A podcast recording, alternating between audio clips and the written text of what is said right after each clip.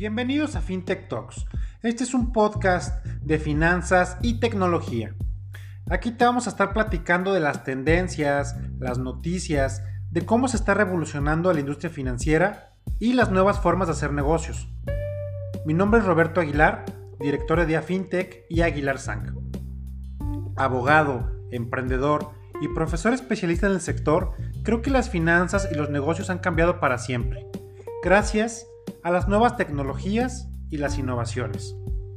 Aquí te vamos a estar platicando de manera muy clara y sencilla qué está pasando en el mundo de las fintech, las criptomonedas, los NFTs y el metaverso.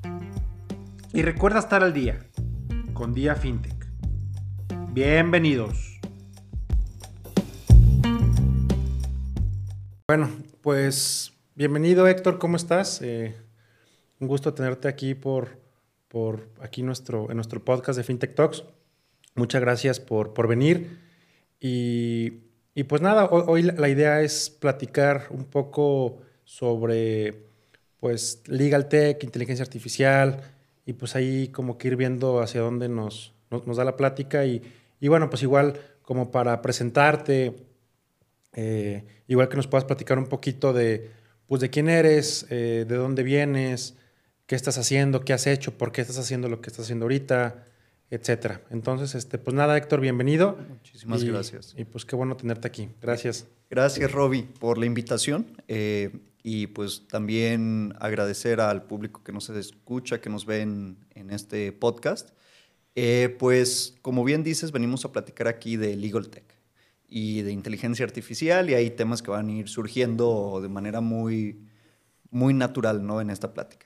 Lo importante eh, que yo quiero contarte es, primero que nada, eh, cómo nosotros hemos eh, ido mm, pues, empezando en este mundo del legal tech. ¿no?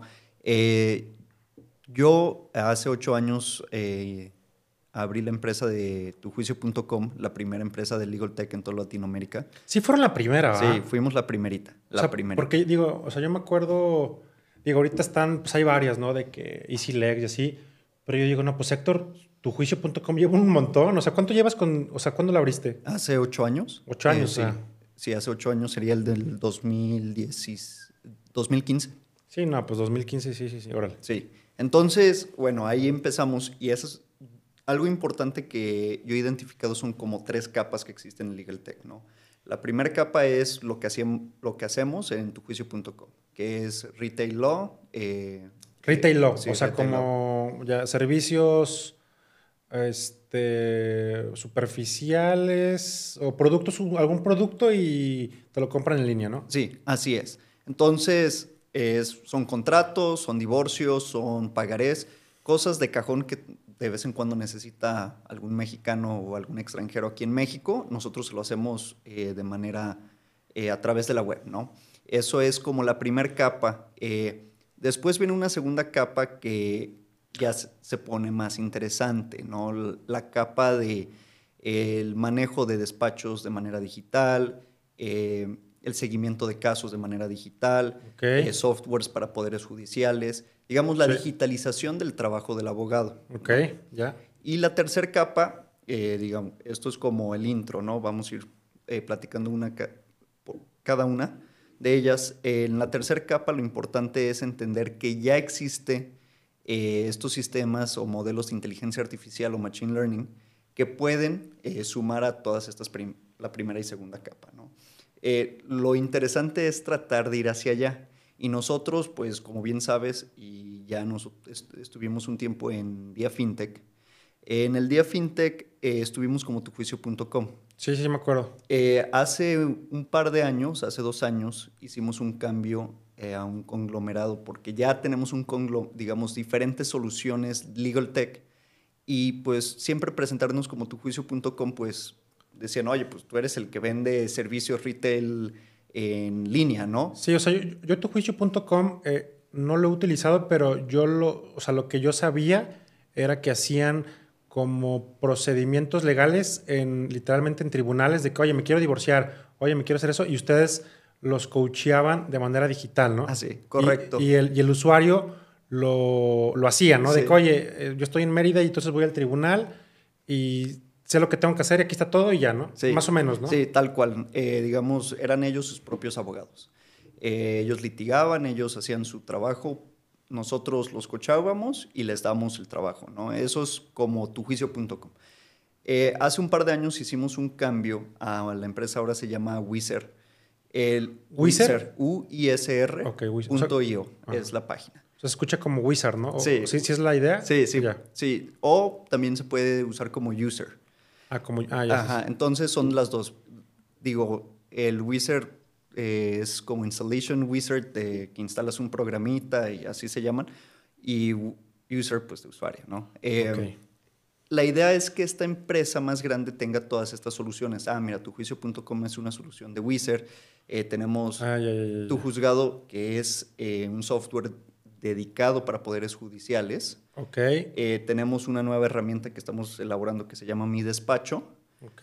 Y por otro lado, eh, tenemos otros softwares eh, que digitalizan procesos internamente hablando de, pues, de empresas que, ah, quiero un manejo de contratos, el manejo de expedientes de mis empleados, lo que sea. Ok.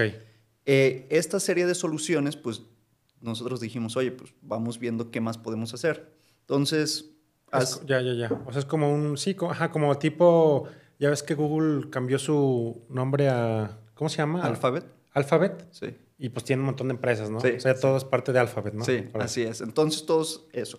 ¿Por qué? Porque a nosotros no nos interesa, sinceramente, el ser el proveedor número uno de servicios legales de México, que ya lo somos, eh, en tujuicio.com. Eh, realmente nosotros, nuestro interés es en la tecnología y la tecnología va evolucionando y va evolucionando cada año, cada día, cada segundo, ¿no?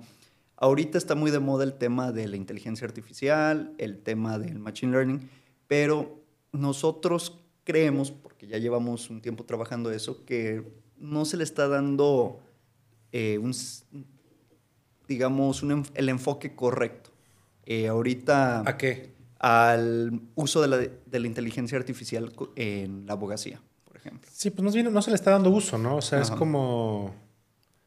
Este. Pues digo, no sé, o sea, pero digo, como, como por lo que yo he visto, siento que, pues realmente hasta ahorita, que, digo, en especial está el tema del chat GPT, creo que realmente este es un detonante de todas las oportunidades que puede haber para, en este caso a lo mejor para, para temas legales, utili- utilizando inteligencia artificial, ¿no? O sea, re- realmente siento que antes, este, pues muchos decían, no tengo inteligencia, pero realmente era, lo decían como por marketing más que por realmente hacerlo, ¿no? Sí, sí, sí. Al menos en México. Sí, no, y se sigue haciendo a nivel internacional. Que dicen, ah, tengo inteligencia artificial. No, no Tengo un algoritmo. Sí, un algoritmo. No, Tengo blockchain. Sí, se sigue, se sigue manejando, ¿no? Muchos de. Yo quisiera hacer ahí un, paréntesis. Muchas de las empresas de Legal Tech en México se enfocan mucho en, el- la firma digital, en la firma en línea, la, la e-firma, el manejo de contratos. Pero, digo, no es nada novedoso. El firmar de manera digital no es, Sí, no, no, eh, no. no es tan novedoso. Y es... Puede, puede que sea novedoso en México. Sí, puede, puede que sea novedoso en México, pero no es como una tecnología que yo digo, ah, es la quinta maravilla, ¿no? No, es, es Es- replicar lo que ya existe. Sí, así es. Entonces, lo que yo, me, yo quisiera enfocarme en esta plática es en la inteligencia artificial. ¿Cómo la estamos usando de manera correcta o incorrecta en, en México y pues, a nivel mundial? ¿no? Sale la herramienta de ChatGPT y lo que sí hace es que empieza a jalar mucho público, mucho interés de, ah, mira, la inteligencia artificial le puedo preguntar, eh, que me desarrolle un contenido de un blog y me lo va a desarrollar en tres segundos, ¿no? Eso está perfecto. Pero la gente le empieza a preguntar, le empieza a decir, oye, ¿qué opinas de, de más bien cómo tengo que redactar yo la demanda de, de alimentos? Y te va a contestar ahí cualquier cosa. La realidad es que no necesitas eh, hacerle ese tipo de preguntas a esta inteligencia artificial porque no te va a contestar lo que estás buscando. Cómo funcionan las inteligencias artificiales es que uno tiene que empezarlas a educar de manera correcta y empezarles a dar como esa base de datos. Es como si yo te pregunto ahorita, Robbie, oye, ¿qué te pareció mi día? Pues me vas a decir, pues no conozco mi día, ¿no? O no conozco, no conozco lo que hiciste el día de hoy. Pero si ya te digo, oye, Robbie, fíjate que fue mi cumpleaños, fui a comer, fui a esto, a lo mejor ya tienes una, un punto de vista de lo que sucedió en mi día y me vas a poder contestar algo relevante, ¿no? Y es lo mismo con la inteligencia artificial. La inteligencia artificial a lo mejor si no sabe, te va a inventar y te va a decir, oye, pues yo creo esto, aquello, lo que sea. Entonces la tienes que empezar a educar. Claro. E, educar. Esa es la palabra, ¿no? Sí, pero digo, sí, educar. O sea, pero digo, no, sé, o sea, yo me incluyo que yo eh, realmente hasta que utilicé el chat, el chat GPT, este, como que entendí realmente el potencial. Y entiendo eso que dices, que hay que, que hay que educarlo, ¿no? O sea, tú, digo, y ahorita yo, por ejemplo, en tu, o sea, si te fijas, tú, cuando inicias sesión en chat GPT, pues ya tienes como un historial del tipo de preguntas que haces, ¿no? Correcto. Entonces, si lo vas educando, si lo vas este, utilizando, pues realmente empiezas ya a crear una, a utilizar la inteligencia artificial como a tu propio beneficio, ¿no? Sí. O sea, mi, o sea, mi, mi, mi, cuestión es que, digo, ChatGPT, esta nueva versión que, que lanzaron, salió en noviembre. Y ya hoy, o sea, hasta noviembre, o sea, hace cuatro meses, o sea, es de que, bueno, diciembre, enero, febrero, tres meses, y ya tienen 100 millones de usuarios activos mensuales. Correcto. O sea... Sí, es una locura. Es una, es una, locura. Entonces, a lo que yo voy es que este tipo de herramientas es como cuando sale un marketplace, por ejemplo, cuando salió Bitso. Pues ese tipo de cosas hacen, de alguna manera, que se democratice el acceso a este tipo de tecnologías. Así es. Entiendo que OpenAI, pues al final del día, pues es una empresa, obviamente, y pues es toda una estrategia comercial, y obviamente lo van a ir haciendo por etapas, ¿no? Pero a lo que yo voy, o al, o al menos lo que yo creo es que gracias al chat GPT, que es lo que yo conozco como práctico de inteligencia artificial, va a empezar a... O sea, en especial este año creo que vamos a ver muchas cosas este, ya en la práctica de ya, o sea, ya, ya las puedes aplicar, ¿no? Sí, así es. El chat GPT, bien dices, eh, jala mucha atención, es fácil de usar porque es como si estuvieras chateando con alguien, pero es ahí en donde se queda, ahí está el, lo interesante es, ok, puedo entrar y preguntarle una vez y decirle, oye, ¿qué opinas de Roberto Aguilar? Y a lo mejor me dice, pues, no sé quién es, ¿sabes? Sí, sí, Pero si yo, previo a esa pregunta, le precargo nuestro chat de WhatsApp. sí, o le pasas, por ejemplo, mi link de LinkedIn. ¿Te va a decir algo? Sí, sí, sí. Si ya yo hago una base de datos y le pongo, oye, el archivo de Robbie, este es su LinkedIn, este es su Facebook, este es su Instagram, este es su Twitter, y estos son sus últimas llamadas y nuestro chat de WhatsApp. A lo mejor el, el chat GPT ahora sí me va a decir, oye, fíjate que Robbie es una persona que se dedica al fintech, eh, que estudió en el tech, que, digo, una variedad de cosas, ¿no? Sí. Pero previo a eso, y es ahí donde se está quedando la gente. La gente. Sí. La gente. Pero la, que no, o sea, como que la que no entiende, la que cree que ya te va a dar, o sea, y ese es el trabajo de nosotros como empresa Legal Tech, crear herramientas con la información precargada. Claro. Para que le puedan decir, oye, pues quiero saber sobre esto y que les puedan contestar, ¿no? Sí. Entonces, es ahí donde eh, nosotros como empresa, al ser pionera, siempre queremos ir un paso adelante. Es decir, ya hicimos lo del retail law, ya hicimos firma electrónica, ya hicimos todo, ¿Qué es lo que sigue? Pues inteligencia artificial. Y esto no es algo que venimos trabajando del mes pasado, sino que es algo que se ha estudiado por más de un año, ¿no? O más tiempo, ¿no, Robbie? Sí. Y eso, pues, digo, creo que, creo que por allá va. Em, luego, mucha gente dice, oye, pues es que los abogados van a desaparecer porque o los jueces pueden desaparecer, o los magistrados, los ministros van a desaparecer porque la inteligencia artificial nos va a poder resolver asuntos, ¿no? No sé si has visto que hay un que una compañía que se llama no. Eh, Don't Pay o algo así se llama la, compañía. Es una empresa americana que es un abogado virtual eh, basado en inteligencia artificial que te va a resolver asuntos. Okay. Pero ¿qué asuntos te va a resolver? Pues te va a resolver que la foto infracción, que asuntos... Que ya hay machotes, por así decirlo. un mero trámite. O sea, es ir a pagar tu multa o ir a argumentar los argumentos más básicos, ¿no?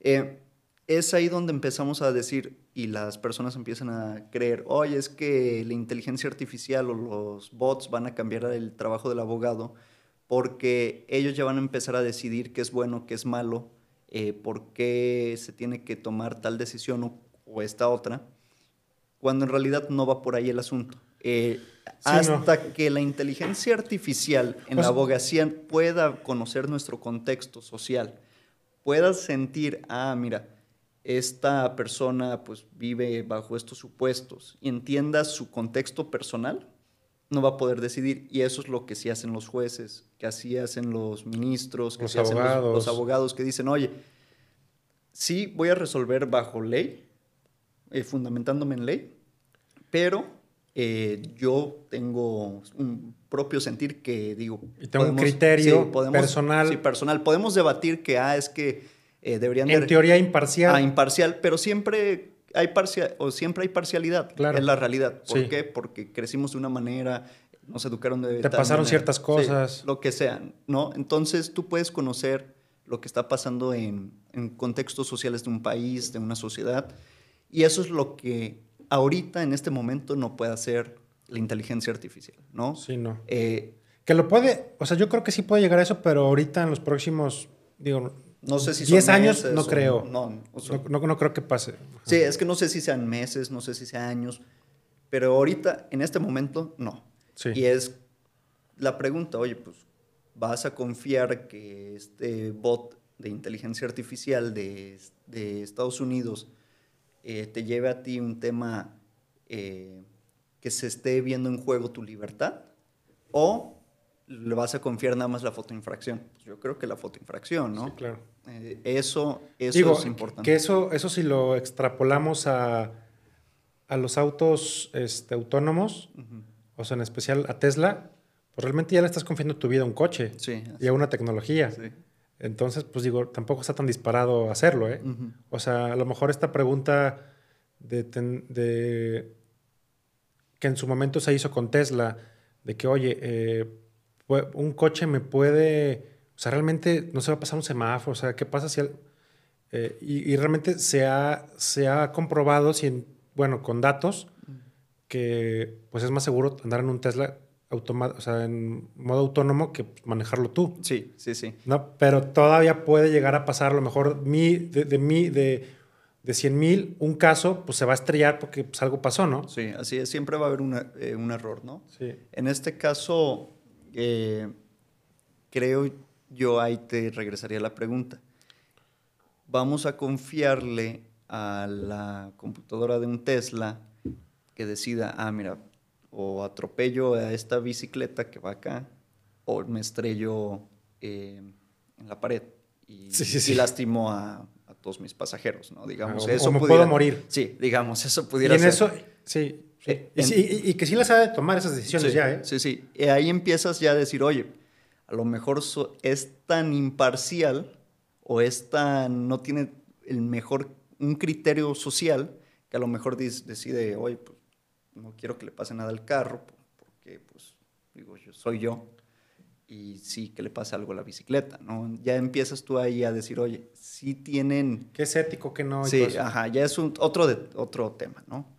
Pero en este caso, pues eso, ¿no? Con la inteligencia artificial. Eh, yo creo, sin duda, que va a cambiar eh, bastante cómo se viene haciendo el trabajo del abogado tradicional. La inteligencia artificial viene a apoyar más que a reemplazar. Y a lo mejor viene a reemplazar algunos de esos trabajos de investigación eh, que a lo mejor los hacen los pasantes o los, algunas personas que se contratan nada más para mera investigación en los casos los paralegals en Estados Unidos, eh, eso sí es 100% seguro que a lo mejor los desplaza. Sí. Pero los desplaza a hacer otra labor. Y es algo muy interesante. no me acuerdo ahorita cómo se llama ese título o ese puesto que le están dando a las, en las empresas, pero se llaman así como prompter o como alguien que le da información a la inteligencia artificial para hacer búsquedas. Entonces, ya se empiezan a, a, especializar en, ah, mira, yo soy alguien que sabe hablarle a la inteligencia artificial para que me dé las respuestas que yo quiero, ya. que yo necesito. ¿Pero cómo dijiste que se llama esa? Eh, prompter, eh, AI prompter, algo ¿Y así. qué son? ¿Como ingenieros o son personas? No, son, digamos, son personas, yo creo que ni, ni es necesario tener, eh, digamos, una, una carrera, lo que sea, con que sepas hacer preguntas muy específicas a la herramienta, te va a dar la información que quieres. Eso es ahí lo interesante. Sí. Lo interesante es saberle preguntar. Sí, exacto. Y por, yo, yo, por ejemplo, uh -huh. ayer estábamos, tuvi, tuvimos, tuvimos, un curso y empezamos a usar la herramienta de GPT ahí en línea, ¿no? Entonces, uh -huh. desde mi sesión yo hacía ciertas preguntas que, por ejemplo, si otra persona la, lo hacía con ya las preguntas que él había, pregunta, que, que, había, pregu que había preguntado, la misma pregunta daba dos respuestas distintas. Uh -huh. Eso está bien interesante porque sí. estás hablando de una misma herramienta con dos respuestas distintas. En específico yo le preguntaba, oye, dame una idea de negocio. No, no, no que le preguntaba, le dije, pásame el código fuente para crear una empresa uh -huh. fintech que pueda convertirse en unicornio. No, pues me decía, oye, güey, pues este, digo, o sea, me decía de que, oye, pues es que para darte un código fuente, que bla, no puedo dártelo porque, pues, se, se, no es nada más el código, son muchas más herramientas, temas legales, bla, bla, bla, ¿no? Uh -huh. Y el, la otra persona le pidió un código fuente de una fintech para hacer una fintech y se lo pasó. Entonces, como que, pues sí, o sea, de, de, depende mucho de cómo da la respuesta y aún cuando te da una respuesta le puedes como debatir sí. para que te dé otra. Correcto, correcto. Entonces sí. es eso. En, nosotros le hemos usado mucho igual en la empresa, eh, decir, a ver, vamos viendo, vamos viendo qué se puede lograr. Porque ahorita con ChatGPT, digo, lo que tengo entendido, o, o, al menos lo que yo vi ayer, es, este, o sea, digo, tiene su sesión y todo, y ya hay una versión premium sí. que te cuesta 20 dólares al mes, Correcto. pero de ahí en fuera no hay más. No, no, no hay más. Eh, es que esa era la, digo, lo incluyeron, creo que era una opción obvia para, para ellos, porque eh, Microsoft les invirtió 10 mil millones de dólares y la duda era cómo vamos a hacer negocio esto. Eh, ah, claro. Pero pues, a ver. Era Así una, empieza sí, casi todo, es como digo, Facebook. Sí, digo, pero era una respuesta obvia, oye, ¿cómo lo hago negocio? Pues pagas el premium. Porque lo que estaba pasando, como dices, 100 millones de usuarios al mes, se les estaba crasheando la, la sí, página. claro. Entonces tú a veces querías entrar y te decía, oye, pues estamos en capacidad, sí, fórmate. Eh, te dejaban entrar y a veces tú le hacías una pregunta. Oye, esa madre, o sea, ¿dónde está el, servidores. Ah, no, ¿quién sabe? Pues, ¿quién sabe? O sea, han de ser miles de servidores. Eh, se llaman redes neuronales, ya el, digamos, como que los enlaces que tienen. Y lo que hace es como las conexiones de un cerebro, ¿no? Que, ah, mira, quiero acordarme de, de lo que hice el martes 8 cuando tenía 10 años. Y pues buscas ahí en tu cerebro, ah, pues esto es lo que sucedió, ¿no? Entonces... Digamos, es como una red neuronal okay. eh, que va en búsqueda de la información y te la trae. Y pues listo. Eh, digo, lo importante es saber qué preguntarle, cómo la vas a edu educar y con qué, con qué información la vas a educar. Eso es lo más importante. Fuera de ahí, pues sí, le puedes hacer mil y un preguntas. Te puedes entrar, entrar a Twitter y la gente le pregunta, ah, es que le pregunté a ChatGPT cómo hacer un contrato de arrendamiento pues sí, igual y te va a dar ahí los puntos, o igual y te da un, un machote del, del contrato de, de, arrendamiento. Pero sinceramente a lo mejor no está actualizado o a lo mejor no cumple los requisitos que tú buscabas. Y pues mucha gente se queda en eso. Dice, ah, mira, está bonito como, como posibilidad de usar, pero no lo, no lo ven como una herramienta para su día a día. ¿no? Y creo que es ahí donde tenemos que, que nosotros como empresas, o sea, todas las empresas que se dediquen al legal tech, ver cómo podemos empezar a apuntar hacia allá, ¿no? Órale.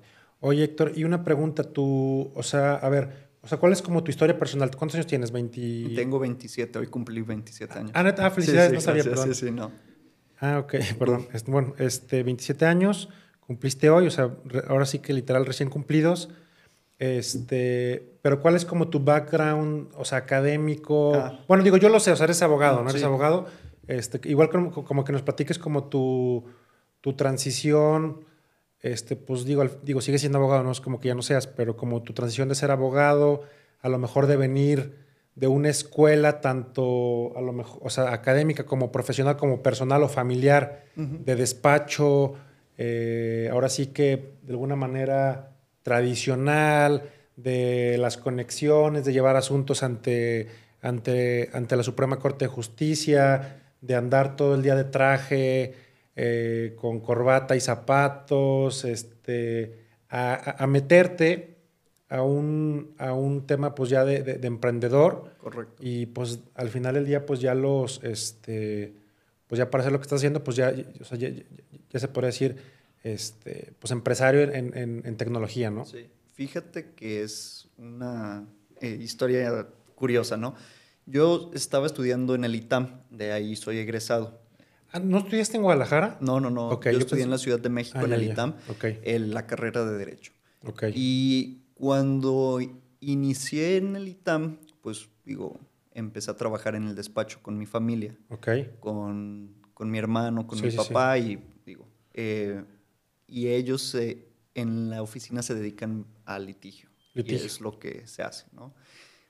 La verdad es que eh, siempre nos gusta innovar. Como familia buscamos qué podemos hacer diferente. Sí, sí, sí. Y tomamos la decisión que, me, digo, que podía yo eh, innovar en el mundo legal. Legal, ya. Eh, y siempre me impulsaron en a ver qué, cosas puedes hacer.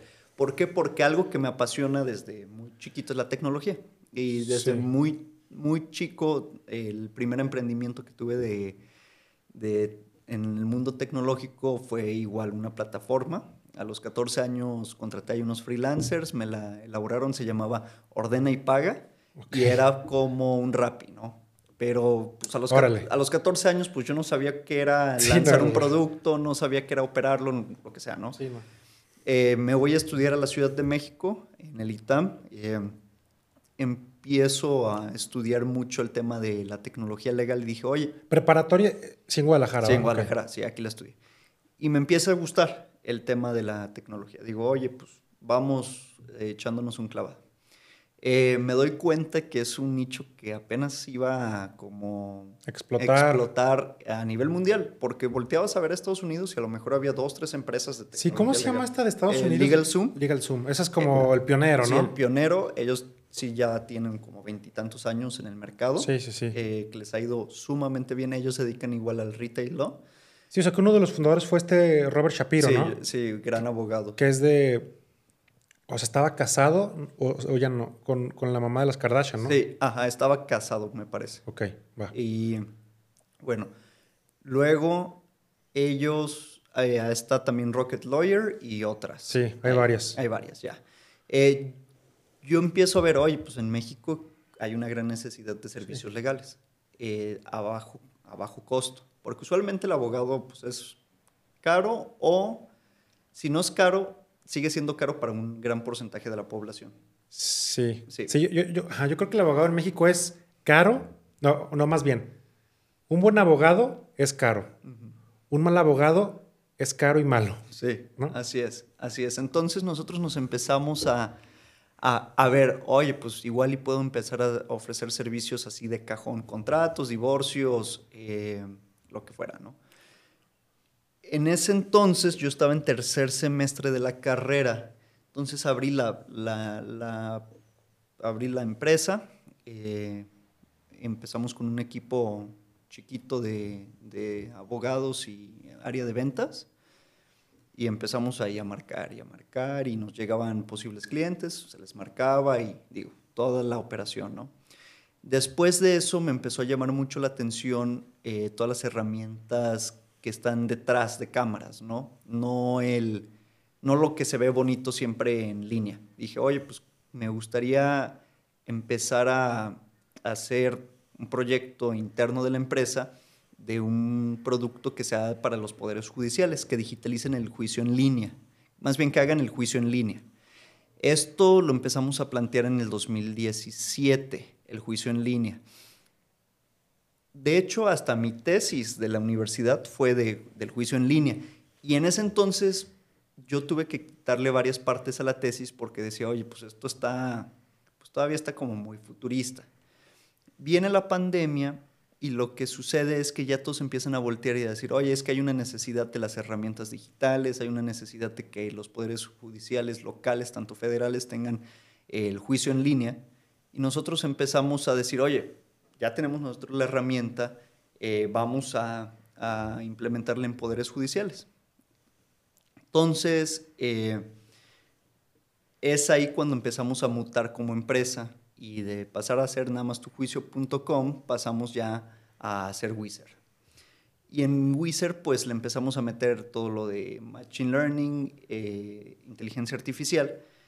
Y en el Inter pues yo me estaba titulando de la, de la universidad. Eh, estuve un tiempo eh, todavía, digamos, en la investigación y me di cuenta que a nivel mundial todas estas, todas estas herramientas que eran muy nuevas para México, pues ya se hablaban, ¿no?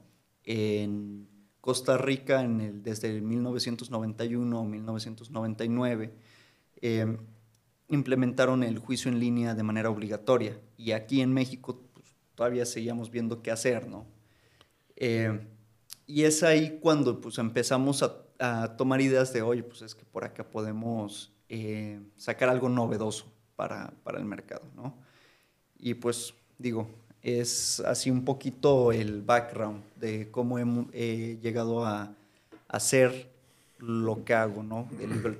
Y sí es un mercado complicado, complicado porque muy poca gente eh, lo conoce.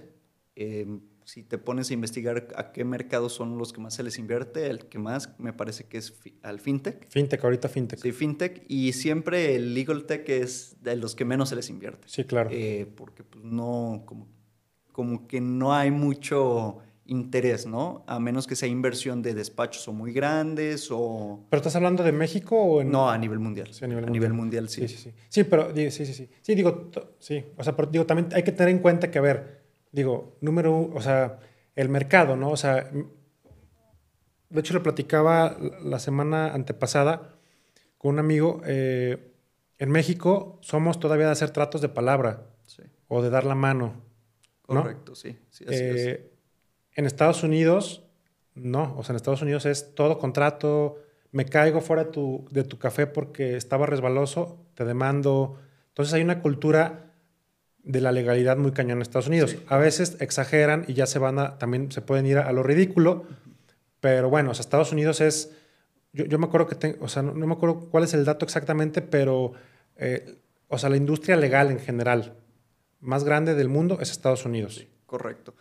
Sí, y es, em, por ejemplo, ahí tocas un tema muy interesante. El, aquí en México sigue siendo esa cultura de, ah, mira, de nos damos la mano o somos personas de palabra o lo que sea, ¿no? Eh, y en tujuicio.com era algo, es algo o era algo porque ya se empieza a ver ese cambio que nos topábamos en un inicio. realmente te buscaba alguien, oye, es que necesito un contrato. Les decía, sí, pues estos son los beneficios, vas a estar protegido legalmente, etc. Y, siempre te contestaban, oye, es que a mí nunca me ha pasado nada. Nunca necesito demandar a nadie. Le digo, oye, o sea, no es porque no hayas tenido que demandar a alguien y no es porque no hayas tenido que un problema eh, que no necesitas un contrato. Y creo que ahí tocas ese tema. Empezamos a ver ya una mayor legalidad en nuestras transacciones como mexicanos. Eh, hay herramientas que nos empiezan a facilitar eso, DocuSign, eh, empresas de firma de, documentos en línea, que tienen toda la validez legal toda la validez, eh, porque lo permite el Código de Comercio, em, en actos pues, mercantiles, ¿no? Eh, en, ese, en ese, siguiendo ese patrón, pues nos empezamos a dar cuenta que también los abogados dicen, oye, si hay un crecimiento en la legalidad, necesito ser más productivo, necesito herramientas que me faciliten las, las cosas. Claro. Y hay muchas empresas que les ayudan a a tener ya sus machotes y de manera muy fácil administrar sus contratos o saber, oye, no se firmó tal contrato, no podemos todavía eh, contratar a tal persona o fíjate que este eh, proveedor nos ha dado de alta. Digo, al final del día sigue siendo como para temas corporativos, ¿no? De negocio. Porque digo, la realidad es que también, pues todas estas herramientas ya existen eh, en, el Poder Judicial en otros países. Y que ahí a lo mejor entro ya a otro tema de trasfondo, que pues es el tema de la corrupción, ¿no? O sea, que realmente México eh, hoy en día es un país corrupto. No quiero generalizar, pero si lo comparamos con otros países, pues somos de los países más corruptos del mundo. Correcto, literal. sin duda, sin duda alguna. Entonces, eh, o sea, yo personalmente he, tenido, eh, pues como acercamientos, cuando digo, yo trabajé en, gobierno, en, Secretaría de Innovación, y en su momento eh, hubo algunos acercamientos con, pues sí, con el Supremo Tribunal de Justicia de Jalisco, y si bien es cierto que si hay un sistema informático, si hay un sistema, si hay plataforma tecnología, hay el recurso para hacerlo, la realidad es que por el, la forma en la que se manejan los jueces y magistrados, no quieren que existan ese tipo de plataformas. ¿Por qué? Porque ahí ya se hace todo el proceso transparente. Correcto. Recuerdo que, eh, o sea, digo, uno de los temas, imagínate qué padre poder eh, utilizar o ver, eh, oye, a ver, yo inicié, yo presenté mi denuncia a tal fecha, ¿no? Estamos a, han pasado dos años y no me han dado el acuerdo de admisión. Entonces eso ya lo hacía muy transparente que pues a muchos funcionarios o a muchos jueces pues no, les gustaba. O de que, oye, a ver, este, llegó eh, la Coca-Cola y metió este juicio, entonces el sorteo que hace el tribunal pues le tocó al al magistrado tal, ¿no? Que se sabe que tiene relaciones con Coca-Cola. Entonces, ese tipo de cosas, pues no, obviamente no las quiere. Entonces, este, yo por ahí veo todavía, eh, este, pues como una, una, mm, pues cómo decirlo, eh, oposición fuerte, al menos en México todavía a, estos temas, a, lo mejor ya hablando de tribunales, ¿no? O, de poder judicial, o de gobierno, licitaciones, ¿no? Sí, eh, eh, justo. Y durante la pandemia es lo que se vivió. Eh, la gente exigía a los, a los tribunales, oye, quiero que esté digitalizado el Poder Judicial para yo poder presentar una demanda, porque te acuerdas que se paralizó ¿no? el tema de, de los tribunales. Eh, una vez que se paraliza, la gente pues empieza a tener incertidumbre y decir, oye, es que quiero, necesito, no es que quiero, necesito demandar a tal persona y no puedo ir a presentarla a la ventanilla porque están cerrados los, están cerrados los tribunales eh, por causas de la pandemia. Toda la gente volteaba a ver y decía, oye, es que cómo es posible que no se haya previsto tener un poder judicial en línea. Eh, eh, nosotros como empresa fuimos a visitar a diferentes poderes judiciales y a platicar, oye, pues nosotros tenemos una solución que podemos empezar a implementar de manera inmediata el día de mañana. ¿Cuál era la respuesta? Oye, mm, muchos era, no hay el presupuesto, otros era, es que eh, nadie lo va a querer dentro del tribunal porque se van a dar cuenta dónde están los errores. Entonces, es ahí donde te empiezas a dar cuenta, oye, realmente la implementación de un juicio en línea que necesita la gente, que hay presupuesto, siempre te dan largas.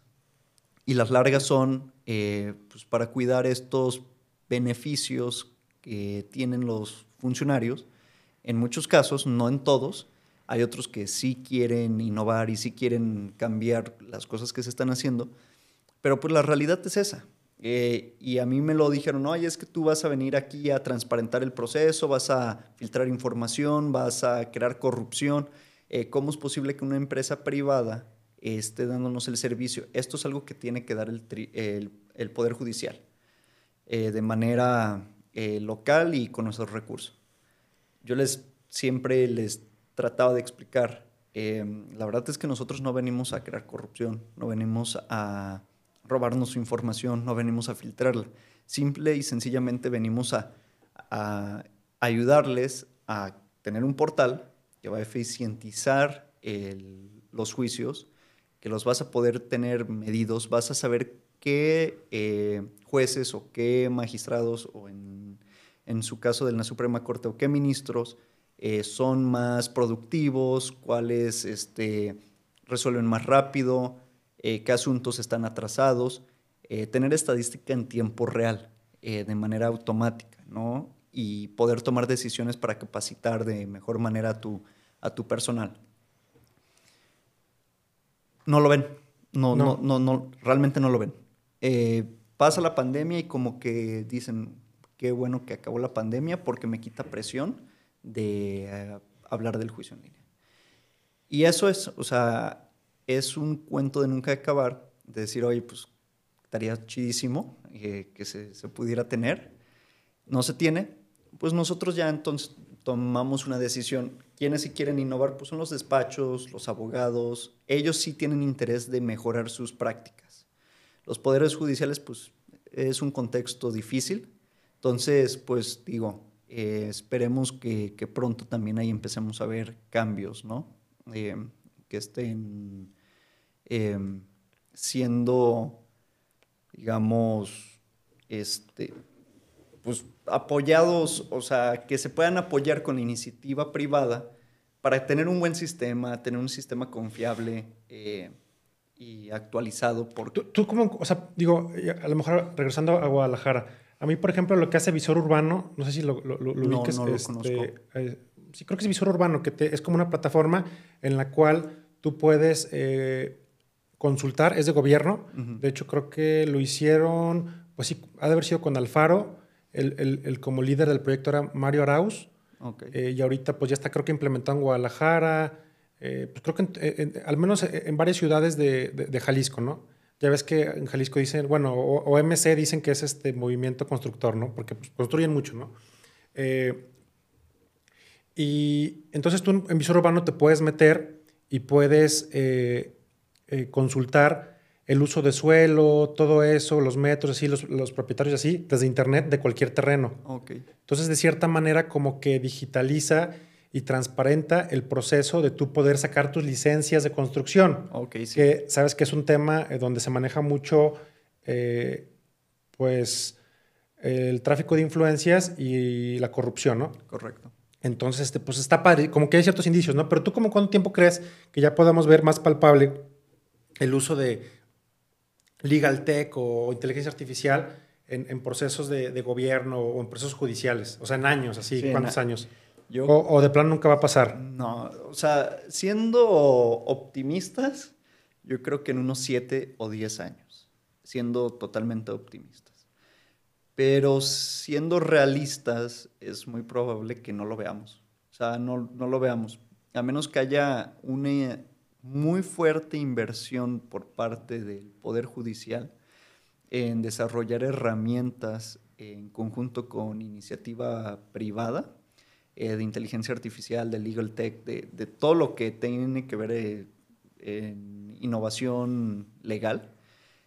Porque fuera de ahí no veo cómo pudieran eh, eh, innovar. O sea, no veo, no veo que haya una capacidad con los equipos que tienen ahorita, con la infraestructura tecnológica que tienen los poderes judiciales, de realmente innovar o alcanzar uh, ya pensar en ah, inteligencia artificial.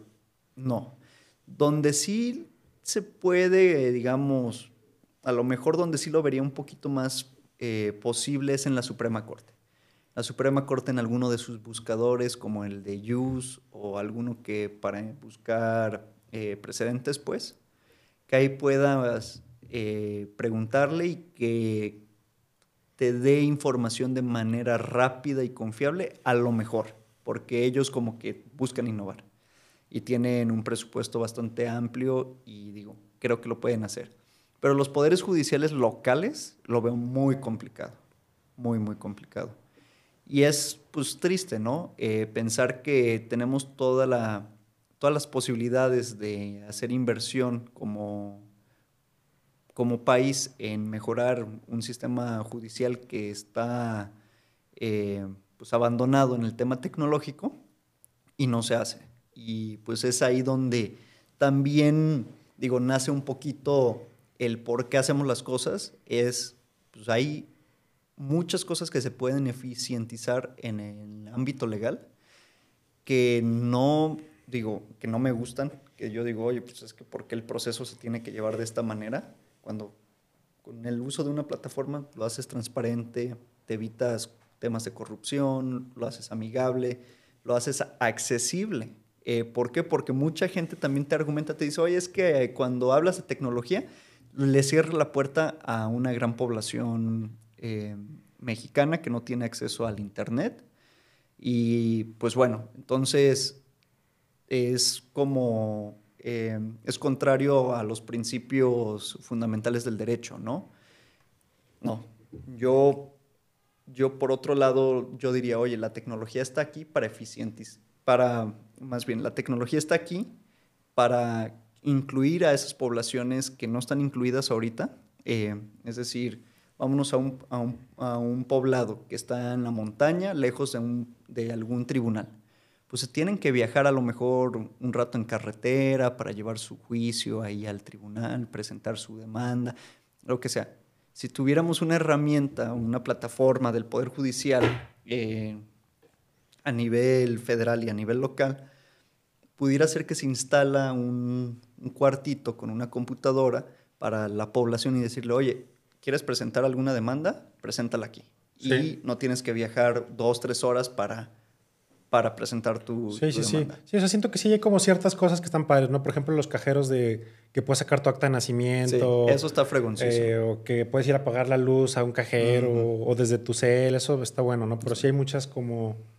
Siento yo que falta mucho, ¿no? Sí, falta. Pero ahí va, ahí, va. Sí, sí, sí. Y, y, hay que entender que también México es un país este, con ciertas características muy distintivas, ¿no? Es entre ellos, eh, este, digo, y, no quiero sonar así como, como amlover, pero digo, o sea, realmente la corrupción, sí, yo, creo que sí es uno de los principales problemas en México, o sea, es la verdad. Eh, entonces, este, pues sí, o sea, yo, yo, yo creo que pues hay, hay, muchas cosas por hacer, pero creo yo que este, pues este año va a detonar, este año va a detonar mucho, mucho, mucho eh, cómo vamos a ver ya en la realidad muchas aplicaciones prácticas eh, en el día a día de servicios legales y a lo mejor este, procesos gubernamentales, este, donde ya se, se, aplica inteligencia artificial, tecnologías exponenciales y que realmente sean, sean este, startups que se puedan escalar a otros países que, a lo mejor compartan esta... Eh, esta, pues estas deficiencias, ¿no? Que, realmente, si, volteamos a ver, Latinoamérica comparte muchas deficiencias en común, ¿no? digo, yo, yo hablo a lo mejor de temas fintech, ¿no? Este, o, es en lo que me especializo. Pero en Legal Tech, o sea, o sea al, final del día, a ver, ¿cuáles son las deficiencias que hay, por ejemplo, México y Brasil en Latinoamérica, ¿no? La corrupción. La corrupción. este, la desigualdad. Desigualdad, monopolios, este, etcétera, ¿no? Eh, si yo saco una plataforma fintech y me voy y quiero competir en Estados Unidos, pues van a sacar en dos patadas, porque hay a lo mejor mil personas o mil empresas que lo están haciendo igual, igual y, muy probablemente lo hagan mejor y más barato, ¿no? Pero si me voy a Panamá o a Guatemala o a Colombia o a Brasil o a Chile o a Argentina, ahí está mi mercado, ¿no? Entonces creo yo que esto, este tema del legal tech este es algo que hay una gran oportunidad en México, no y no solo en México, sino en toda Latinoamérica. Sí, sin duda alguna. Yo realmente veo cierta Reino Unido a tratar de poner una legal tech, ¿para qué? ¿No? Es, es como, no sé, BBVA el año pasado, digo, es un, banco pues, español, tengo entendido, ¿no? Este, y pues están en todo el mundo, ¿no? Bancomer. En todo el mundo, o sea, literal, ¿no? Este, y, y Bancomer el año pasado, o BBVA, se salió de Estados Unidos porque dijo, no, pues, este, pues demasiada competencia, mejor me enfoco en países más subdesarrollados, como el caso de México, y, curiosamente BBVA a nivel mundial saca sus, saca creo que el 50% de sus, utilidades de México. Sí. Entonces, este, pues bueno, yo, yo, yo creo que hay como mucha oportunidad en general en, el, en el tema legal tech en Latinoamérica. Digo, eso es como lo que yo creo. No, sé, ¿tú, qué opinas así como de las oportunidades que hay ahorita en México y Latinoamérica de, de legal tech? Sí, eh, estoy muy de acuerdo contigo. Hay un contexto social muy importante en Latinoamérica. Eh, como lo dices, nos duele la corrupción, nos duele eh, la desigualdad, la inseguridad, lo, que sea. Creo yo que con estas herramientas y en un mercado como es el latinoamericano, eh, se puede tener mucho como, como penetración social, ayudar en muchos ámbitos que se tienen muy desprotegidos, como darle acceso a, poblaciones que a lo mejor no tienen un tribunal cerca, transparentar el proceso, eliminar un, tanto la corrupción en el Poder Judicial. Y creo yo que si hay algún emprendedor que dice, oye, me interesaría, es momento, los invitaría a que entren y propongan nuevas ideas porque el mercado todavía sigue siendo eh, pequeño y de esa manera pues creamos competencia, creamos nuevas ideas, eh, buscamos qué nuevas eh, oportunidades hay y hay una nueva pues ideología que se puede estar creando, ¿no? Eso es lo que yo diría, es un mercado eh, nuevo. Y, pues nosotros eh, durante años lo hemos estado educando a, los, a los interesados, es decir, posibles clientes de, mira, esto se, puede hacer, eh, porque nosotros tratamos de darte un servicio de calidad, que no sea oneroso para ti. Hay estas otras herramientas que eficientizan tu despacho, que te ayudan a hacer una mejor investigación, todo, ¿no? Tratamos de penetrar de esa manera o de más bien eh, tener esa resonancia, ¿no? Y creo yo que si en un mercado como el latinoamericano entran más empresas, pues más cosas interesantes van a Sí, o sea, al, final del día la competencia pues es buena para el usuario, sí, ¿no? Sí, así es. Entonces, este, pues eso yo creo que es bueno para nosotros mortales, por así decirlo. Este, y, a ver, otra pregunta. O sea, ¿cuáles son como los principales, las principales empresas legal tech que tú podrías mencionar ahorita hoy en día en México? O sea, digo, además de ustedes. Sí. Este... Ok. Ah, bueno, pues. Sí, sí. Un, minutito ya. Sí. Yo diría que EasyLex. Em, em, bueno, yo creo que. Sí me agarraste ahorita en curva. Sí. Cabrón, sí. Órale, va. Bueno, pues EasyLex, que yo también la mencioné. Va. Oye, Héctor, y, digo, ya para terminar, este, si, alguien te quiere contactar, ¿cómo te pueden contactar? tus redes, este correo, no sé, lo que, lo que tú quieras compartir. Sí, mi correo es hector.wizard.io. Ok. Eh, Instagram. Wizard, ¿cómo se es? UISR.io. Ok, va. Eh, Instagram wizard.io, Facebook wizard.io, LinkedIn wizard.io. Y ahí nos pueden. ¿Es, como wizard, como de mago? Sí, sí, digamos, o sea, así se, pronuncia, ¿no? Así es. Está bueno, Héctor. Pues bueno, pues muchas gracias por, por estar hoy, hoy, con nosotros y, y, este, y pues nada. Va. Gracias. Perfecto. Muchísimas gracias a ti, Roby. Y estamos, pues ahora sí que a sus órdenes. Vale, va. Gracias, Héctor.